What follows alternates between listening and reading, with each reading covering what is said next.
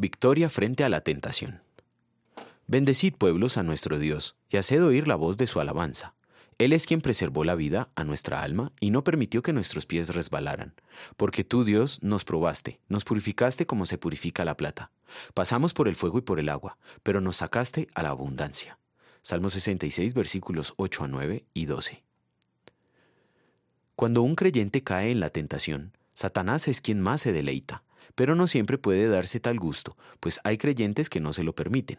¿Cuál es el secreto que les permite tener victoria en la tentación? Vencer la tentación no es el resultado del esfuerzo del creyente por no pecar. Por el contrario, cada vez que un creyente se esfuerza por no pecar, encuentra que termina pecando aún más todavía. ¿Por qué sucede esto? No podemos cumplir con lo que Dios exige en los diez mandamientos. Pablo lo expresa así. Yo sé que en mí, es decir, en mi naturaleza pecaminosa, nada bueno habita.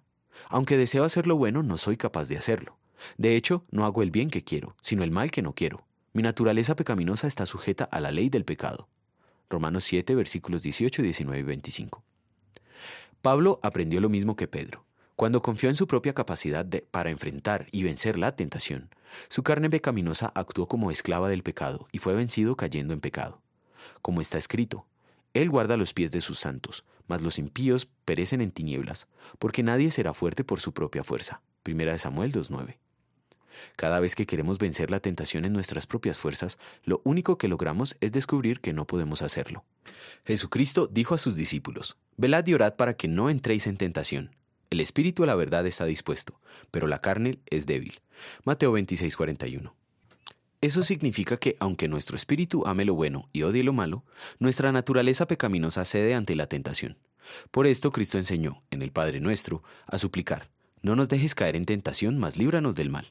La noche que fue entregado, el Señor mismo oró pidiendo que no se haga su voluntad, sino la del Padre. Nadie vence la tentación por sí mismo, solo es porque Dios le libró.